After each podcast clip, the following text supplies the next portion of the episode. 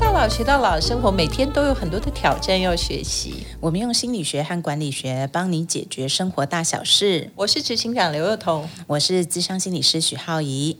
欢迎收听学一件事，执行阿长，我们今天要聊什么？对，要学哦。我跟你讲，每个人都要，每个人都很想学。学什么？就除了学存钱以外，每个人其实第一个应该要学什么？学花钱，这个、这个、这个、这个，对不今天对？一定要来听一是下。是，所以平常讲到花钱呐、我觉得其实地雷也不少、哦，超多的花钱的的五大地雷，我们今天来跟大家讨论一下。嗯嗯，我个人呐，哈、因为呢，其实就是属于那种需要被剁手的，就是直接把手剁掉就可以，哦，就是哦，那个大拍卖什么就赶快进去的那一种，所以我就是会买一堆以为需要，但其实不需要东西的人。所有的吗？就各式各样啊，就觉得说哦，这个这个好像应应该需要吧，然后就买回去。就看到大拍卖，只要折扣或是什么那种，对对，就很。爱许，哎，很爱，就觉得说，哎，这样这样这样可以可以可以，然后就觉得，结果买回去都发现就，哎、我就想到最近那个网络上有很多啊，像我现在在减肥嘛，然后那个广告就一直给我跳那个什么，今天那个一条什么绳子，然后昨天又看到一个什么夹臀肌，不是，我跟你讲现在最最可怕的事情是因为 AI 导入了，嗯所以大家都很了解我们在网络上的行为，所以你只要搜寻一个什么东西，那我跟你讲，排天倒海的，就是会给你各式各样相关的广告。那万一他又给你好像感觉很好的折扣，对不对？所以不管实体虚拟的，反正就是买一堆以为需要，但其实很不需要，就是根本就用不到这样。嗯，好，那我还有第二种，还有什么？我呢常常看到，比如说两件六折，哦，多一件不是，我它是就会多一件，其实我只想要买一瓶水啊。有了，他有多买一件多多一块，就是呃加十元，啊然后就有多一件多一件块，觉得物超所值，然后就要买我跟你讲最恐怖的，我告诉你，我一定要跟你讲，我切身之痛。怎样怎样，因为啊，你现在如果去超商，他常常啊，就饮料多一件就多一块钱，对啊，对不对？嗯，但是大家知道水有多重超？重的。然后我就这个样子，常常就为了。哎，多一件，那我本来买一瓶水就变成两瓶两瓶水啊然后除了自己手上那瓶已经很重，还有一瓶放在包包里，所以你现在去更重翻我包包，我包包都随时有一瓶水，很可怕，所以我们就会觉得说好值得哦。很值得。啊，其实真的不需要，因为其实你很快就到一个有水的地方。所以呢，以为需要第一种，第二种呢物超所值，还有第三种，有时候他们前面两个还会搭配在一起，对还会搭配在一起，那就很惨 呐、对那第三种我自己是比较没有，我不知道你有没有遇过，就是无止境的一直跟进消费潮流，哦，超多的，比如最近 iPhone 十二又出现，好烦呐、对，所以听说那个预购也很好啊。我上次有看过，每次只要 iPhone 一出新款的时候，就有人开始在晒从最早的一直到现在的好几个机盒。就从当初的，我有一个朋友，他就专门每一代都收集。对啊，所以那个就是消费潮流啊，嗯就说哎，最近都是要买，就是哎，iPhone 十二出来，那就一定都是拿最新的，所以这个就是跟进的概念。跟进，对，还有啦，第四种呢？第四种是什么？呃，就是其实没有什么储蓄概念，哦就是说他其实坦白讲，他可能前面都有啦，嗯就是说，嗯、有需要，然后其实不需要，然后物超所值就买，或者说也没有止境的，觉得今天有新款的手机就买，然后有新款的包就买，有新的什么就买，就跟进消费潮流，所以导致最后就是说，他其实每个月都没有存钱，哦，你说的是不止月光，有的时候还月半就光光。对，而且重点是更可怕，因为现在嗯就是还有很多就是信用卡的这种消费，再加上绑定。呃，这种叫做呃手机啊什么的，哇，真的太可怕了就反正没有储蓄观念的话，都晚很晚。所以我在学校里面就有的时候都会看到，哎，前面吃大餐，后面都在吃卤肉饭。那个宿舍的餐厅的饭永远都一直被挖，哎不错了，加肉松这样子，一哦瓶可以用到月底。好吧，好了，最后一种是什么啊？啊、我觉得最后一种比较特别，就是说，虽然前面那些可能都是觉得说，哎，很便宜，或者是说有需要，或者说、哦自己真的知道想要买 iPhone 十二这样，但有一种就是他其实花钱的时候，他只是享受花钱那个当下当大爷的感觉，爽，对，而且就是你知道非常多，尤其在实体的那种商店里面，然后那种售货小姐的这种，你知道啊、那种就是期盼，然后那种对 对不对？殷这个很配得。上你的身份对，哦。就是说啊，你觉得不买就对不起你自己那种感觉，然后又觉得说，哦，那个面子啊，各方面，哦，反正就花钱很有大爷的爽快感这样。哎，你这样讲，我也常常看到有有很多人会在柜台抢着结账，有吗？其实花钱的五大地雷，大概就是第一个、嗯可能就是买很多不需要的东西，嗯，第二个就是说啊，只要有折扣折扣，他就会去买。第三个就是说，哦，反正什么东西最新都要啊，就是嗯一直跟进。然后第四个其实就是没有储蓄的观念啊第对第五个其实就是花钱当大爷。其实这个都是我们花钱的五大地雷。所以学花钱，你说重不重要？超重要。那你听过最夸张的是什么？哦，我跟你讲，就是在我的那个时代，就有很多人在卖那个国外的度假村旅游卡，哎、我买过哎、真的假的？真的啊！我我还记得那间公司啊，不要讲马叉马叉叉罗这样子，假的，真的。所以他们都会卖一些很奇怪的地方，什么澳洲也不是奇怪我就在东，区，真假的，真的。然后我就遇到一个就是路边路边就推销的人，然后啊，他就你是说你在东区遇到他，对，在路上买到，就在路上啊。你很离谱欸，然后就你会看到有人在发传单嘛，他就跟你讲说，哎，你只要付个四万块，我印你在象很深。东区路边花四万块买一个遥不可及，不知道他在，哪里他讲的很有道理。他就是说，你可以呃买了这四万块，你每年就可以享受一次。他们在全世界各地都有度假村，然后你每年有一个礼拜可以去那个地方玩，听起来你不觉得很有吸引人吗？四万可以包一生呢、哦、不是，所以这个这个可能那种花钱地雷有在前面，就第一物超所值，第二就买了很多，又觉得好像很需要，但是其实你用不到的东西。然后结论其实是自己蠢这样子。然后最后其实是花钱当大爷。好啦，哦所以呢，其实我们今天就要透过这些例子呢，来跟大家聊一聊什么。其实呢，花钱其实跟心理学真的很有关系啦。对，不过谈到花钱这件事啊，我觉得如果从管理学的角度跟钱的关联，那当然就很简单，是很理性的。他就是要讨论说，哎，值不值得花？那花了有没有得到什么样的效益？好，那如果值得花也有效益，那接下来就来讨论用什么样的方法来花。所以我觉得这一切都跟刚刚我们讲的那些花钱地雷感觉没什么关系。所以到底它是发生什么事了？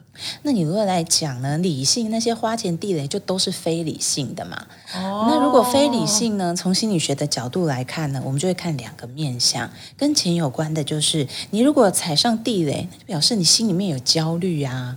因为呢，地雷的花钱法常常是我们在用来处理内心焦虑用的。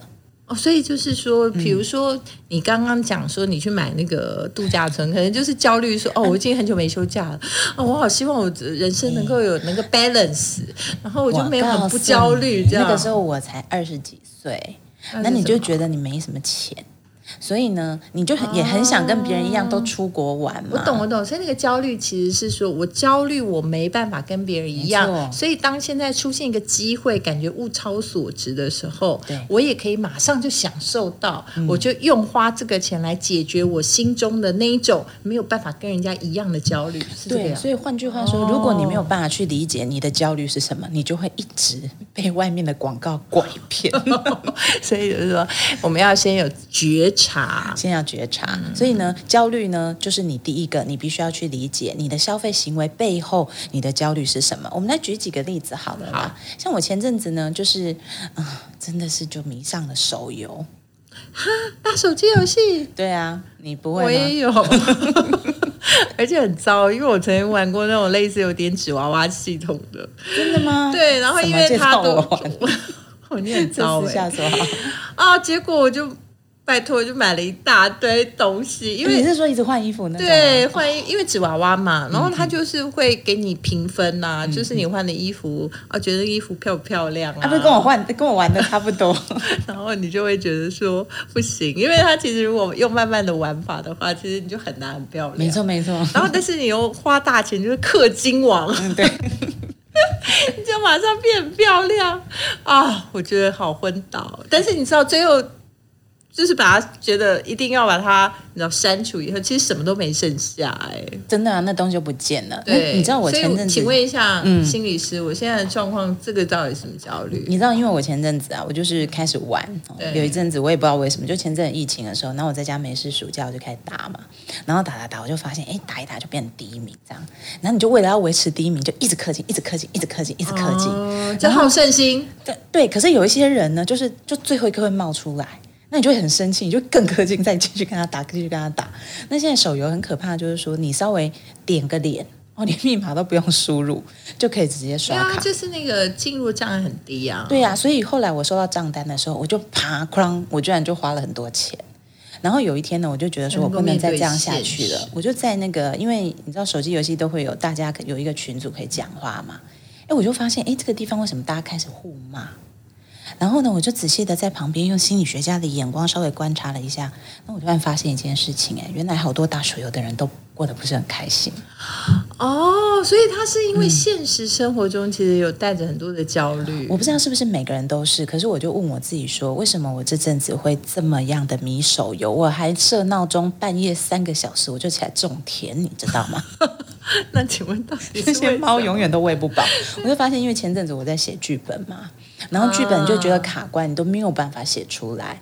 所以真的你不知道做什么，你怎么？我仔细认真去工作的时候，你也觉得不会收到好的结果。我懂了，就是说，其实他在很多东西面面临挫折，或者觉得没有办法跨过去的时候，你必须要找一个地方逃避。对，心理、那个弗洛伊德就讲说，那是内心有焦虑嘛，有焦虑的时候，我们就会开始产生一些行为。哎，那那个怎么一直就是花钱，比如做 SPA 啊，然后医美啊，然后买化妆品啊什么，这是嫌自己长得不够美嘛，医美好才，就怕老啊，很怕青春流逝啊。还有哎、你有没有看过很多女生的衣柜里面，那吊牌都没有拆？对对，买很多衣服穿没有关系，那吊牌都没有拆。重点是买完回去以后，你就觉得自己前面都忘刚刚是记，眼睛？糊到什么吗？怎么会看到看上这种衣服？所以呢，有很多时候你就是其实也不是觉得你需要，可是回去以后那些东西它都变成好像都都是你生活当中多的东西。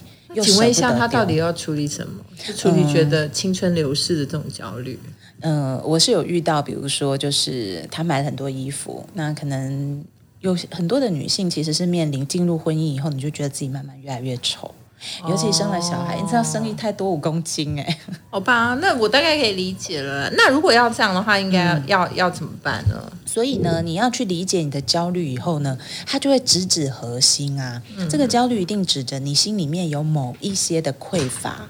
其实我觉得更惨的是说，有的时候是花了钱还不见得能够填补，就是还会觉得还是更空虚的感觉。它背后最大的原因就是因为说，哎，我不知道我真正缺的是什么嘛，所以我买了再多的东西都没有买到我的点。对，比方说，如果我就是觉得啊，我就是越来越不漂亮，那我老公他就可能越来越晚下班，然后我就觉得我是不是他就是不太喜不那么喜欢我了，然后我就想要更打扮自己，所以我就买了很多的东西。难怪有很多那个现在很多精神科医生就说，很多现在去看这个所谓忧忧郁症或者焦虑症的人，他们可能都也会跟他们咨询，就是说，哎，他们有没有忽然变得很爱花钱，对或者花很多钱，对就是跟他以前的行为有一些不太一样，可能他的背后都是有一些比较焦虑或者是空虚的问题需要被填补，对不对？对，所以刚刚那个匮乏指进去，其实就是爱啦。哦就是其实我觉得这个东西，当然它是有程度的差异，对不对？对有些东西它是到了就是有点病态的花钱，嗯，但我们刚刚讲的一些花钱地雷，其实它都一直大大小小出现在我们的生活当中，所以它就是小事情。嗯，但是呢，我觉得这个部分的小事情，只要我们能够有多一点对自己的觉察，对不对？就是当我们买的时候，我们就知道说啊，我们不是真的因为需要，可能是因为今天心里觉得呃被拐骗了，因为我觉得有一点点怎么样，所以我才会想要。花这个钱去买这个东西，假设我能够有觉察，我觉得这时候管理学就可以派上用场。好，你一讲觉察，我得简单举一个例子你知道前一阵子我就跟一个就是 YouTuber 一起录影，然后他搜集了很多是那种公仔，嗯，然后我就仔细看他的公仔，他搜集的公仔都跟英雄有关的。后来我就问他的家庭背景，他说他小时候就跟爸爸爸爸妈妈离婚，所以爸爸不在身边。嗯然后所以呢，他从小就很喜欢那种英雄形象的东西。如果你有这样的状况，这都是小事哦。投射投射，对，都投射，因为他就是很从小就很渴望是被别人保护的，对对所以他长大以后，他也变成一个非常健壮的男人对，哦。我懂，我懂，我你懂，懂哈？所以但事实上，我觉得这也算是蛮健康的一种发展啊。是就是说，其实只要你花钱的事情，并没有影响到你的正常生活，你能觉察就对对不会对影响然后它是一个可被觉察的。那接下来我们就要采用一些管理学的方式。。管理学怎么做？因为呢，如果说你已经有觉察，其实我们每个人都适适适当的必须要去消减这些焦虑啊，或填补一些空虚嘛。所以主要就是你不要太超过。所以管理学呢，一定要让你有效率，甚至有价值的去花钱。所以第一个，我觉得最重要的是要区分重要性，因为在管理上面，我们最重要就是先找到我们要的目标。所以什么是你最重要的呢？好，假设说今天我哎呃追求流行、追求潮流，我觉得今天这件事情足以让我觉得我在工作上或者我在我的生活上，你知道更能够便利很多。嗯，那这件事有可能是在所有花钱的项目里面，这是你最重要的。那我觉得，其实你也可以去做这件事情。所以花钱并不是说啊，因为有很多花钱地雷，我们就把所有的地雷都掩盖了。钱都不要花了，都对存起来。这件事情其实对自己不健康，对经济也不健康。哈，所以我觉得应该说区分重要性。嗯，但是呢，你不可以说哦，我希望这样子，我也希望，哎，除了买手机，也要买这个三 C，我还要买包包，我还要买，其实超越你自我能力，那就表示你没办法区分你的重要性。所以我觉得适当的花费，适当的填补，不管是空虚也好，焦虑也好，都还蛮重要的。第二个事情呢，就是呢，如果大家觉得说，哎，我很难觉得怎么重要，哎，那我觉得你就干脆把你的钱做所谓的计划性区分。计划性对，最重要的事实上，我觉得尤其是社会新鲜人或者是出社会几年的人，我觉得这个方法非常好用。就是现在大家可能都是有薪资一个账户嘛对，好，那就是说，哎，我用所有的钱都从那个薪资账户来。然后更可怕的是，现在很多支付工具都直接连接账户这样子，然后花钱完全没有任何节制。所以我觉得应该是说，最你可以把你的薪资账户先固定。但是呢，你可以把你的另外再开几个账户是，哎，分别管理你的费用，管理你的存款，管理你未来要投资的第一桶金。所以你的这一开始你领到钱的时候，你就已经把你该花费的已经区分出来了。哦你又把你该存的已经也放在那里了，所以你就不会随随便便的去动用到你不该动用的部分。嗯啊、那这样子的话，你只要区分了你的钱包，你就等于算是有计划性的消费哦。那最后一件事情就是说呢，其实你应该对于你自己未来的展望有一个呃更大的梦想。好、因为我们常常追寻潮流，是因为我们不知道我们最终要什么。所以我其实很鼓励一些，哎，其实想要买名牌的朋友，就是哎，有些人他就是天天买一些。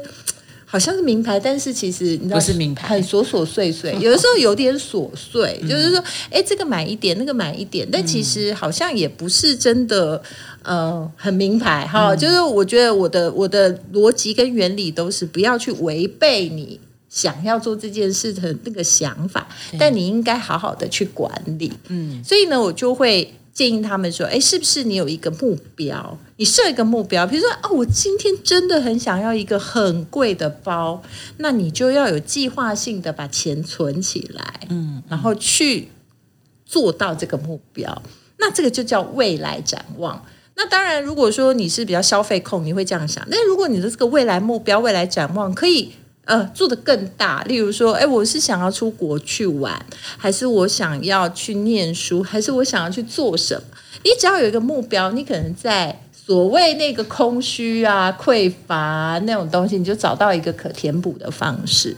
所以我觉得管理学上面来讲，就三件事。第一件事就是你要有一个前后顺序。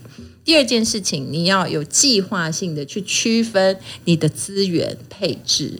第三个就是，你如果在前面的这些呃呃前后顺序跟计划性都做出来。如果你还有一个最终目标，你一定可以把你的这个人生花钱的方式管理的更好。嗯，哎，你这样讲，我就觉得，我觉得我学到一件事啊，嗯就是说，原来花钱它其实是一个很个人的旅程。嗯，你刚才讲的时候，我想到，你知道前阵子有一部片呐、有连续剧很红，叫《三十而已》，哦，我有你看吗？看，你有看吗？有。那里面有一个，其中一个女主角，她是在呃卖名牌的东西的。对，所以后来哦，我知道你可能是想讲说有一个看起来真的像乡村村姑这样，然后看起来一点都不像对，不太想买名牌，也看起来不有钱，所以进去好像拿信用卡跟他刷了一套很厉害的定制珠宝，对，就是他们好几个月才会卖出一套的那种定制珠宝。然后呢，她就这个女主角后来就去了解说，为什么这个富人要去买一个这么贵的东西，嗯。然后才知道说，因为她跟她老公也是从很穷的时候就开始一起打拼，然后好不容易到最后成功了，然后也蛮有钱的。老公有一天就牵着另外一个女人回来跟她讲啊就换老婆我要换老婆了，我要离哦。婚，那财产就一人一半嘛。所以她现在就非常非常的有钱，嗯所以呢，他就跟这个女主角说，所以我现在就是想花钱。他改变了他对生活跟花钱的看法了。我我觉得他那他在讲那一刻他是哀伤的哈，因为就是他就说带回来的女人就是身上就是有很多名牌的东西嘛，所以她现在就是想，她就是一直问说，她那一幕就是一直在演说，她就一直问说有没有更贵的，有没有更贵的，有没有更贵的。那你觉得这样子算是生病吗？我其实，在那一刻我就在想说，哇，那这样大家都觉得这样可能是生病，或是这样不太好。可是那一刻，我又觉得他好像就是为了他自己在买一个所以其实他觉得有价值的东西。西，所以我觉得呢，所谓到底我花钱有没有过度，有没有病态，它最重要的一个判断点是你到底有没有意识的在执行这件事情，你有没有办法去控制你自己的行为？因为他其实到最后，他还是可以选择他不要做这件事。对，对所以，如果没有办法选择的时候，那其实就是一种比较病态的消费的方式。了解，所以在心理学上是觉得说你要一个觉察，那管理学上事实上它就是风险的管控，嗯，就是在你可以做这样的消费，你当然就没有问题。但是如果你过度的超越你能力负担了，你可能就会面临风险嘛。好，但是如果说我们已经有觉察，觉得说不管有没有病态啊，就觉得说那我不想要这样花钱啊，但是明明我又有那样的匮乏跟那样的空虚的话，那是不是就没救了？哦，其实有救，心理学有救，有救。有救啊！好，那我就提供大家一个方法，其实我觉得蛮有效的啦。因为我们刚刚就提的，就是说过度花钱就是因为焦虑嘛，嗯所以焦虑它是一个来源。我们用花钱来当行为补偿，你可以把花钱把它变成一个 X，啊所以这个 X 可以被任何东西取代啊。哦，就是找一个东西来取代这个呃对消除焦虑的方式。比方说，我举一个正向的例子，像以前咬指甲的小朋友，对那我们为了要让他不要一直咬指甲，咬到指甲都会不见，会流血啊，对对对对要置换一个东西。对，我们就要置换一个东西，而且这个这个东西还要有咬指甲一样的快感。哦，那他那我们就在他指甲上面贴胶带啊，哦，就让他抠那个胶带，他就不用抠自己的指甲嘛。那一样啊，就拔毛症啊，他一直拔前面的头发，小朋友看了就会很讨厌他啊对。我们就也不阻止他，就叫他拔后面的，因为拔后面比较痛，你知道吗？懂，但他拔一拔可能就觉得他就觉得很太麻烦了，然后再去处理焦虑。所以，如果你可以找得到健康的行为，它就可以取代你花钱。可是，也有有些人，他就是找的行为还是继续不健康啊。例如像我就有花钱的卡奴，然后后来就变成暴食，哦，就是 就一直他虽然解决了花。钱的问题，但是他是用暴饮暴食，然后才去解决。哦，所以，如果你可以找东西来替代的话，你就可以自己处理嘛。那如果你发现其实事情已经失控到你没有办法处理的太的境界的时候呢，那你当然就是要去找人帮忙啦。嗯，所以呢，今天我们的学一件事呢，除了告诉大家很多花钱的地雷，但是其实这背后呢，都有所谓的不理性的一种匮乏的成因。所以呢，如果我们想要解决，我们可以找到一些相等呃有这个重度的事情来补偿它。嗯，那当然，如果说这些自觉你都做得到，或者其实也应该适度的让自己知道说，哎，其实我花花钱只要花的有方法，我也可以很愉快的花钱。对所以在管理学上也就告诉他大家了几个，就是说你要更有目标性、有目的性，还有你要有计划性，然后你要区分你的钱包，然后区分你要花钱的前后顺顺序。我觉得这就是我们今天学一件事，叫做学花钱。所以学一件事呢，要在每周一的晚上八点，可以大家在 Sound On、Spotify、KKBox 跟其他各大 Podcast 平台都可以收听得到。也欢迎大家呢，能够在 Facebook、Instagram 追踪我们学一件事哦。如果你有什么想要我们做成节目内容的，你也可以在粉丝专业里头丢出讯息，就有可能变成一集的节目了。好，学一件事，下次见，拜拜，拜拜。